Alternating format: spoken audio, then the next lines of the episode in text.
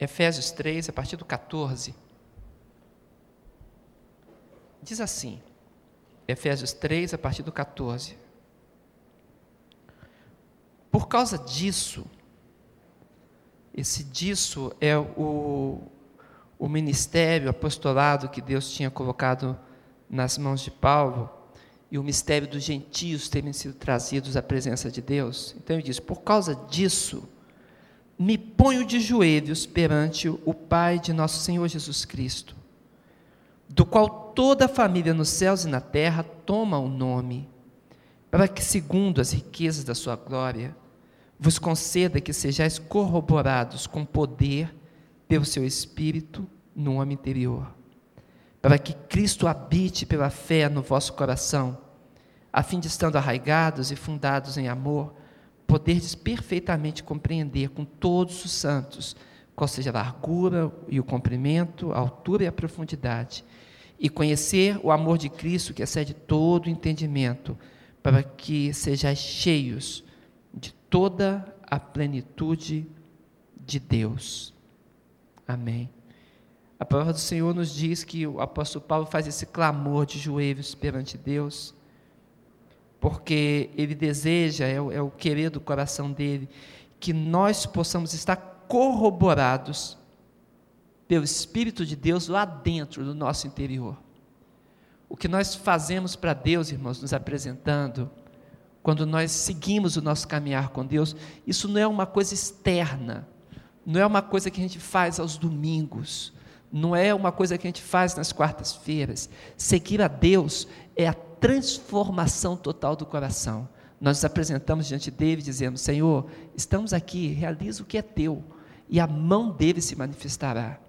Por isso, ele diz que o próprio Espírito vai corroborar-nos por dentro, de dentro para fora, para que pela fé Cristo esteja habitando no nosso coração. Amém?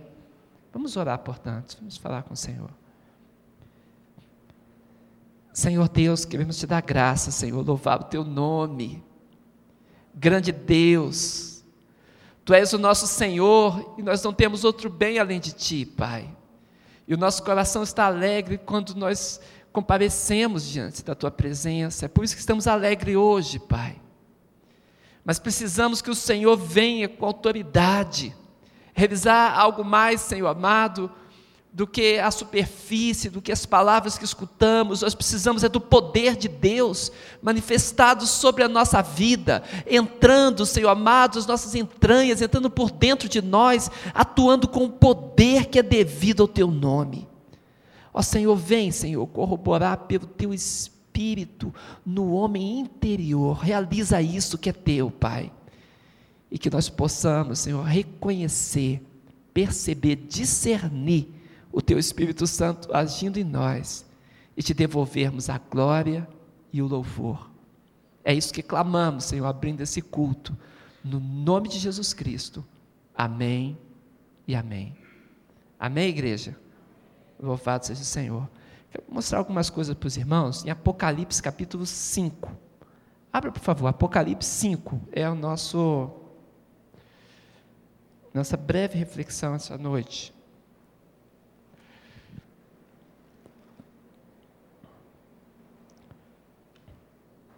Quero lembrar aos irmãos que no mês de dezembro nós estudamos a visão do trono de Deus, Apocalipse capítulo 4, em dezembro ainda. E votamos no nosso coração e perante a igreja que no mês de janeiro, mês de férias, muitos estavam fora, ainda tem gente chegando ainda, e algumas pessoas estão falando isso. Nós estaríamos estudando sobre o Espírito de Deus e dando os passos de fé. E hoje nós estamos retornando, portanto, Apocalipse e vamos dar passos de fé na revelação do Espírito de Deus. Amém? E é por isso que abrimos nesse momento Apocalipse 5. É, Digno é o cordeiro, é o assunto do Apocalipse todo. O Apocalipse diz que o Cordeiro de Deus, o Filho de Deus, que tira o pecado do mundo, é digno. Só Ele é digno. É isso que pretendemos ver para que o nosso coração entre em consonância com Deus, em intimidade com Deus, em comunhão com Deus, para que Ele possa atuar sobre nós. Acompanhe, por favor. Apocalipse 5, verso 1. Diz assim: Vi, quem está narrando é João, vi na destra do que estava sentado sobre o trono um livro, escrito por dentro e por fora, bem selado com sete selos. Eu estava olhando para esse texto, eu fiz uns destaques e botei ele aqui mais ou menos. E esse texto, ele está abrindo, irmãos, alguns discernimentos que vão nos acompanhar no livro de Apocalipse. Quando ele fala da destra, a destra é de é uma importância muito grande, tem um simbolismo na Bíblia, o fato de estar na direita. Eu selecionei Gênesis 48, eu peço que você abra, por favor. O Gênesis, o versículo, o capítulo 48. Livro de Gênesis. Observa os irmãos que quando o servo do Senhor foi transmitir a bênção para, filho de José, Gênesis 48, verso 17 a 20. Diz assim: Vendo, pois, José que seu pai punha a sua mão direita sobre a cabeça de Efraim, foi mal aos seus olhos, e tomou a mão do seu pai para transpor de sobre a cabeça de Efraim a cabeça de Manassés. E José disse a seu pai: Não assim, meu pai, porque este é o primogênito põe a tua mão direita sobre a sua cabeça. Mas seu pai o recusou e disse: Eu sei, filho meu, eu sei também, ele será um povo, e também ele será grande, contudo, seu irmão menor será maior que ele, e a sua semente será uma multidão de nações. Assim os abençoou naquele dia, dizendo: Em ti Israel abençoará, dizendo: Deus te ponha como a Efraim e como a Manassés, e pôs a Efraim diante de Manassés. Sempre que a Bíblia se refere, e nós estávamos falando esses dias, até alguém me perguntou sobre a doutrina da imposição de mãos, e nós vamos mostrar isso com muita clareza esses dias.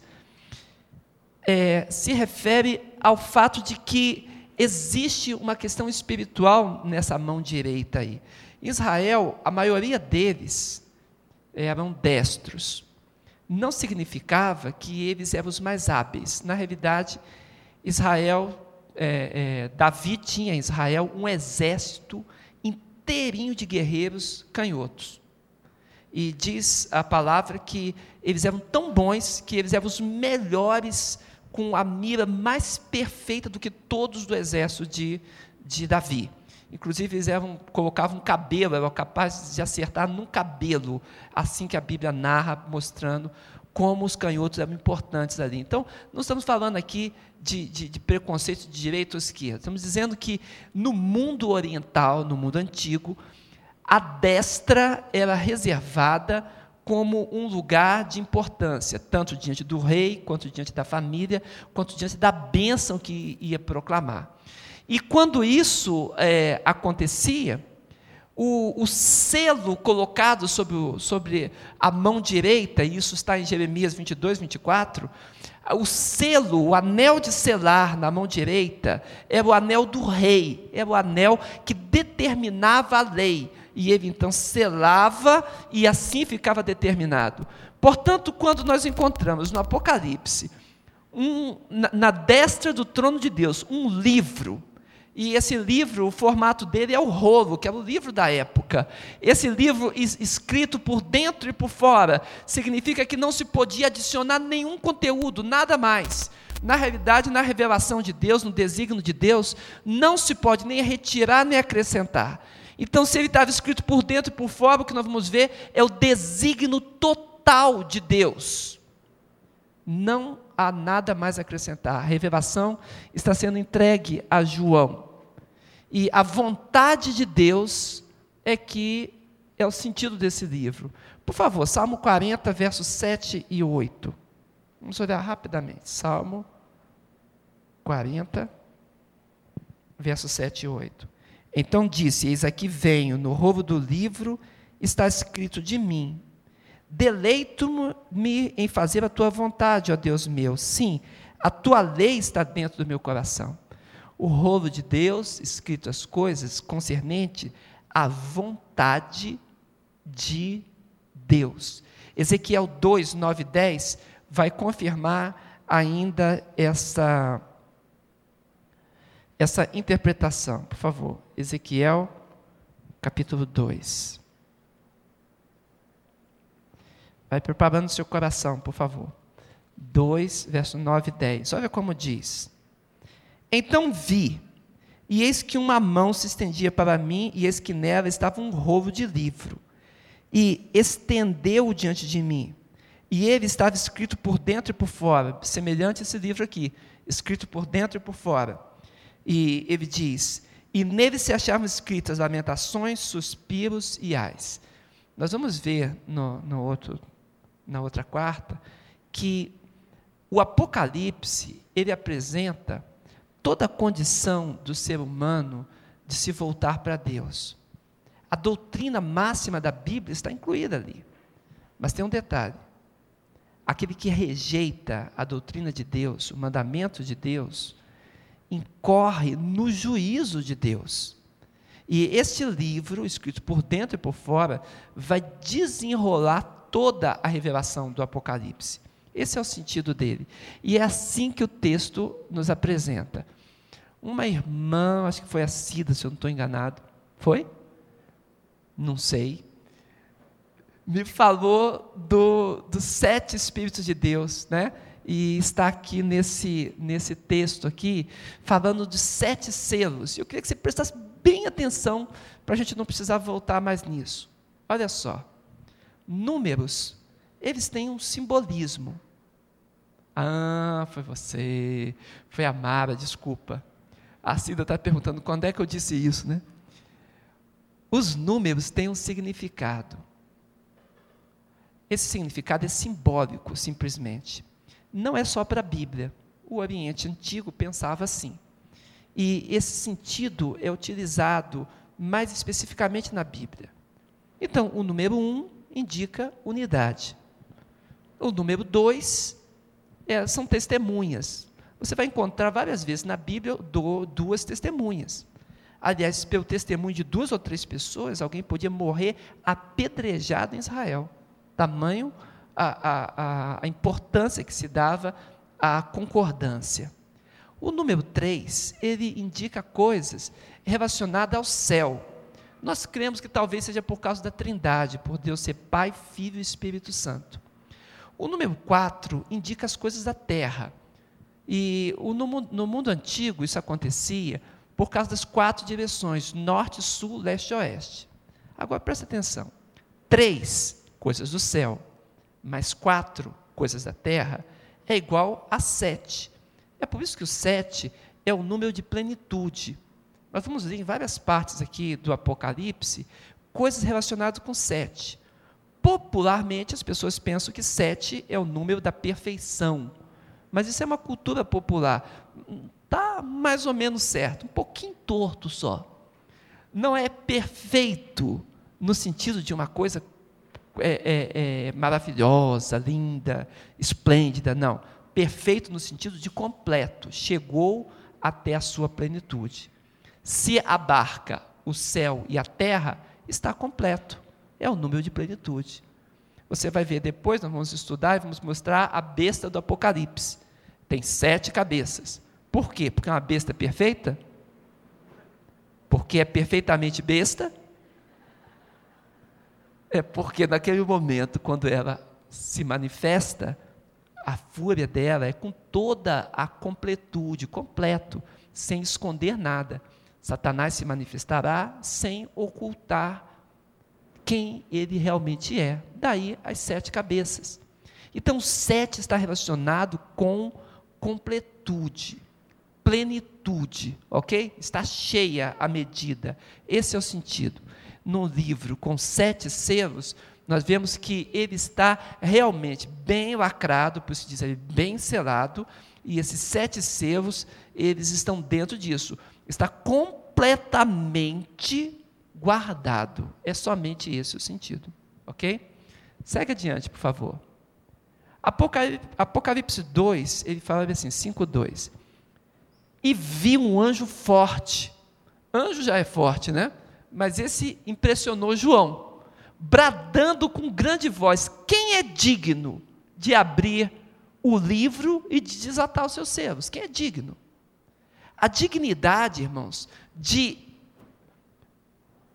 se aproximar da revelação completa de Deus, sete vezes selada, e conhecer o conteúdo completo da revelação de Deus, ora, só quem pode fazer isso é o próprio Deus. Então, nenhum homem, ninguém é digno. Moisés da revelação não é digno. Quando Moisés olhou para Deus, e Deus apareceu para ele lá na, na, na, na sarça ardente, e ele descobre que o Senhor está ali, ele esconde o rosto e tem que tirar a sandália de tamanha santidade de Deus.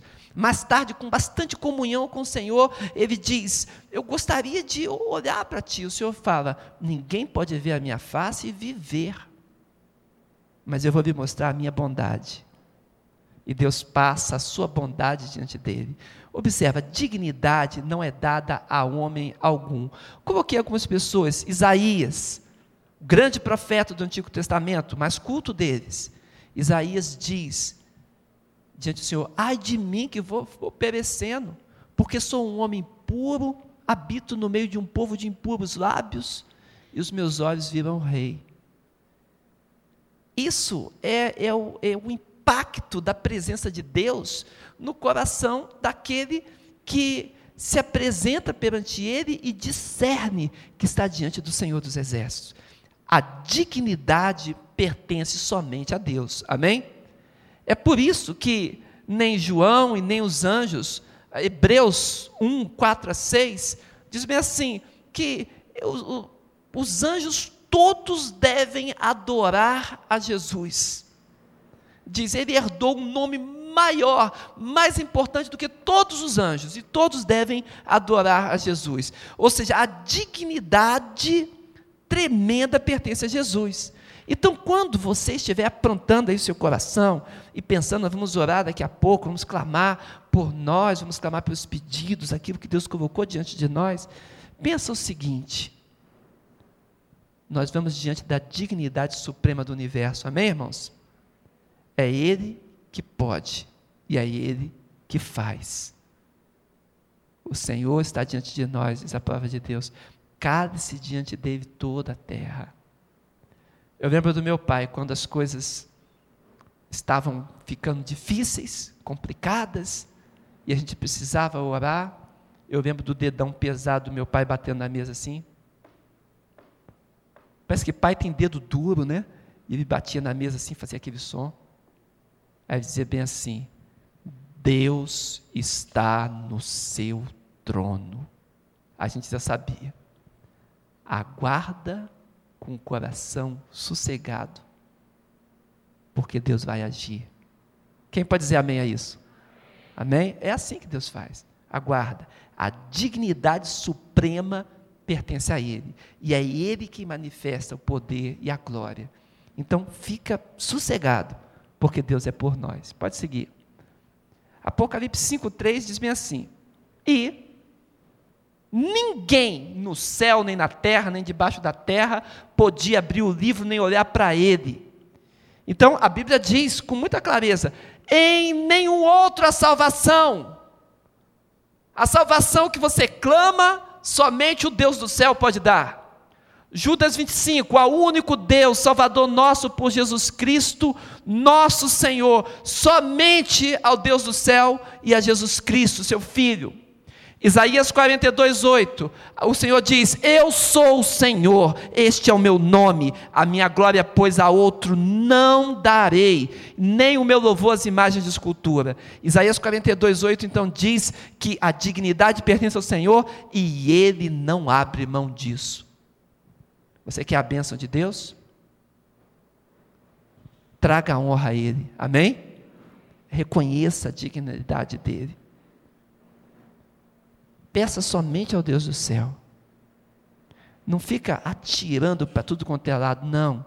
Confia no Senhor e deixa Ele atuar com poder sobre a tua vida. Amém, igreja? Por favor. Aqui, Apocalipse 5 e 6, é só até onde eu quero chegar. Esses dois versículos, eles completam realmente tudo o que estamos dizendo aqui. João começa a chorar no verso 4, verso anterior. Ele diz: Não tem ninguém digno, nem no céu. Ele olha para aqueles anjos grandes, poderosos, e diz: A dignidade não está aqui. Nós já vimos que a dignidade só está diante do Deus do céu. Todo mais, tudo mais é criatura das suas mãos. Só Ele tem autoridade, a sabedoria e o poder de decretar o juízo e de conhecer todas as coisas. Você sabia que Deus conhece o que passa no teu coração? Ele sabe o que você passa, o que, você luta, o que você pensa. Às vezes a gente pensa que está sozinho numa luta, não é? Mas o Senhor está conosco, está vendo. E nós devemos clamar a Ele. É bom aprender isso, irmãos. Deus anda com você. Honre a presença de Deus na tua vida. Não chores a palavra do anjo para João. Eis aqui o leão da tribo de Judá. Eis aqui o leão. A raiz de Davi que venceu para abrir o livro e desatar os seus sete selos. Lá em Provérbios 30, 30, diz que o leão é o mais forte dos animais terrestres. Esse era o símbolo do leão. E a tribo de Judá tinha uma bandeira, um estandarte. E no estandarte da tribo de Judá estava desenhado o leão. Tinha um leão desenhado na, na, na bandeira deles, no estandarte deles. De forma que eles criam que aquele leão representava o Messias, o ungido de Deus. E quando eles marchavam, eles marchavam sob aquela bandeira. Você já marchou sob a bandeira de Jesus? Irmãos, aquele, aquele povo, aquele exército, aquela tribo guerreava, lutava, caminhava, mudava de acampamento, tudo sob a bandeira do leão da tribo de Judá. E agora o Apocalipse diz que este leão da tribo de Judá é o Senhor Jesus Cristo, é Deus nosso. E ele fala: Eis aqui, ele estava ali, no céu, cheio de majestade. Ele é a raiz de Davi. Como entender quem era esse que iria sustentar a família de Davi, que faria com que o seu reino jamais tivesse fim durante todas as eternidades? Pois a Bíblia diz: é o próprio Senhor que venceu para abrir o livro os mistérios todos do universo, os mistérios de Deus, os mistérios da sua vida, o que aconteceu no passado, o que está acontecendo e o que acontecerá, de toda a história da humanidade, tudo estão diante dos olhos do nosso Deus, nada lhe escapa. E por isso ele pode se aproximar, abrir o livro, e só ele pode desatar aqueles selos. Nós crescemos desde pequenininho, quem é de família evangélica, escutando a frase que faz o nosso coração tremer. A porta que Deus fecha, ninguém abre. E a porta que Deus abre, ninguém fecha. Quando Deus abre uma porta na tua vida, irmão, é tua. Anda, entra, se apresenta. Eu um dia tive um sonho e esse sonho mexeu muito com o meu coração. Eu sonhei que eu estava ali olhando o mar vermelho se abrindo. E eu acordei chorando muito. Eu estava no alto de um monte, talvez, eu não lembro se eu estava ou se eu estava no, no céu, eu não sei, mas eu via no meu sonho o mar vermelho se abrindo. E o povo de Israel olhando assustado aquele mar vermelho se abrindo para eles passarem. E eu olhava e parecia que eu via o coração deles, o susto e o temor. Mas o mar estava aberto. O que, cabia ao povo fazer? Passar. E Moisés manda o povo passar, e o povo passa no meio daquelas águas grandes e poderosas, com pé enxuto. E quando eu acordo, aquela palavra está no meu coração. Não te assuste. Marche. Passe pelo meio do mar. E eu entendi a direção que Deus estava dando para o meu coração. Prezado irmão, minha irmã, Deus te trouxe hoje aqui. E Deus quer falar ao teu coração. O Senhor quer abrir o caminho não te assuste, não te assombres, não fica acanhado perante o Senhor. Se, o, se Deus te manda marchar, marcha com autoridade diante de Deus. Se o Senhor te levantar, fique de pé na autoridade dele. Deus fala com Ezequiel, filho do homem, fique de pé e falarei contigo. E o servo de Deus se levanta para receber o cuidado do Senhor. Deus te quer em pé e ele te quer marchando quem quer dar passo de fé com o Senhor? Amém? O passo de fé é exatamente o reconhecimento que o leão da tribo de Judá vence. E olhei, esse que estava no meio do trono e dos quatro seres viventes, e entre, um, um ancião, entre os anciões, e entre os anciãos, um cordeiro. Que coisa estranha o anjo diz: Eis aqui o leão. João está chorando. Quando João olha, quem é o leão? O cordeiro. Jesus é o leão, ele sabe quem ele é, ele sabe o poder e a autoridade que ele tem, ele sabe a dignidade, ele é o único digno de realizar toda a vontade de Deus com toda a sua revelação e trazer todos os inimigos por escabelo dos seus pés. Ele sabe quem ele é. Mas antes dele ser leão, ele se apresentou como cordeiro. Amém? Aí a pessoa diz bem assim: Ah, eu quero ser leão primeiro. Às vezes Deus quer que você seja cordeiro primeiro, igual Jesus. Jesus primeiro se apresentou como cordeiro de Deus, mudo, indo para os seus tosqueadores, e venceu como leão da tribo de Judá. Você precisa saber que o Senhor Deus do céu é aquele que te faz andar na dignidade do leão. Amém? Oh, irmão, se você conseguisse entender isso, se o teu coração conseguir receber a ministração que Deus tem para ti essa noite, se você conseguir, se você discernir que primeiro tem que ser cordeiro para depois ser leão, e que o leão é o segundo estágio do cordeiro, que vale a pena se apresentar para obedecer à vontade de Cristo, que você tem que se sujeitar à vontade de Deus e deixar que Ele mesmo venha ungir a tua vida e te fortalecer e te colocar em pé e te fazer atravessar o mar com o pé enxuto. Se você entender isso, então a ministração dessa noite, que o Espírito fala ao teu coração, será completa. Observa, um cordeiro como havendo sido morto, e tinha sete pontas e sete olhos, que são os sete Espíritos de Deus enviados sobre toda a terra. Olha aí, Mara, de novo novamente, havendo sido morto, sete chifres. Os chifres, as pontas, aquilo indica o poder, poder. O poder do unicórnio, fala Salmo, né? O poder daquele que tem unidade.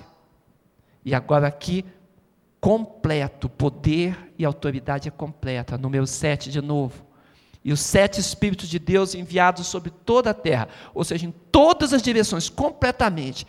Tudo está diante dos olhos do Senhor. Portanto, podemos nos sujeitar a Ele. Quem quer essa benção? Amém? Vamos orar, irmãos? Até aqui, por favor, tá bom. Nós vamos orar. E vamos pedir o cuidado de Deus. Feche os teus olhos, por favor. Oh Jesus, Jesus. Oh Pai amado, louvado seja o teu nome. Deus, Deus do céu, aleluia, aleluia, Senhor. Oh Pai, tu quer que sejamos fiéis, Senhor. Tu quer, Senhor amado, que entendamos que tu tens as bênçãos, Pai. Mas não basta nos, nos, nos encher de bênçãos. O Senhor tem um processo poderoso agindo na nossa vida de sabedoria. O Senhor quer nos levar a um estágio maior. O Senhor quer que sejamos transformados nesse processo na tua presença, Senhor. É por isso que o Senhor nos prova. É por isso que o Senhor olha para nós, Senhor amado, com olhar benigno. Às vezes nós não entendemos, às vezes existe perplexidade, Senhor, diante dos nossos olhos. Mas o Senhor sabe, porque o Senhor está em cima, o Senhor vê do alto. Ó oh, Pai, queremos ser fiéis e andarmos na Tua presença com a dignidade de Jesus. É isso que clamamos pelo nome dEle. Amém.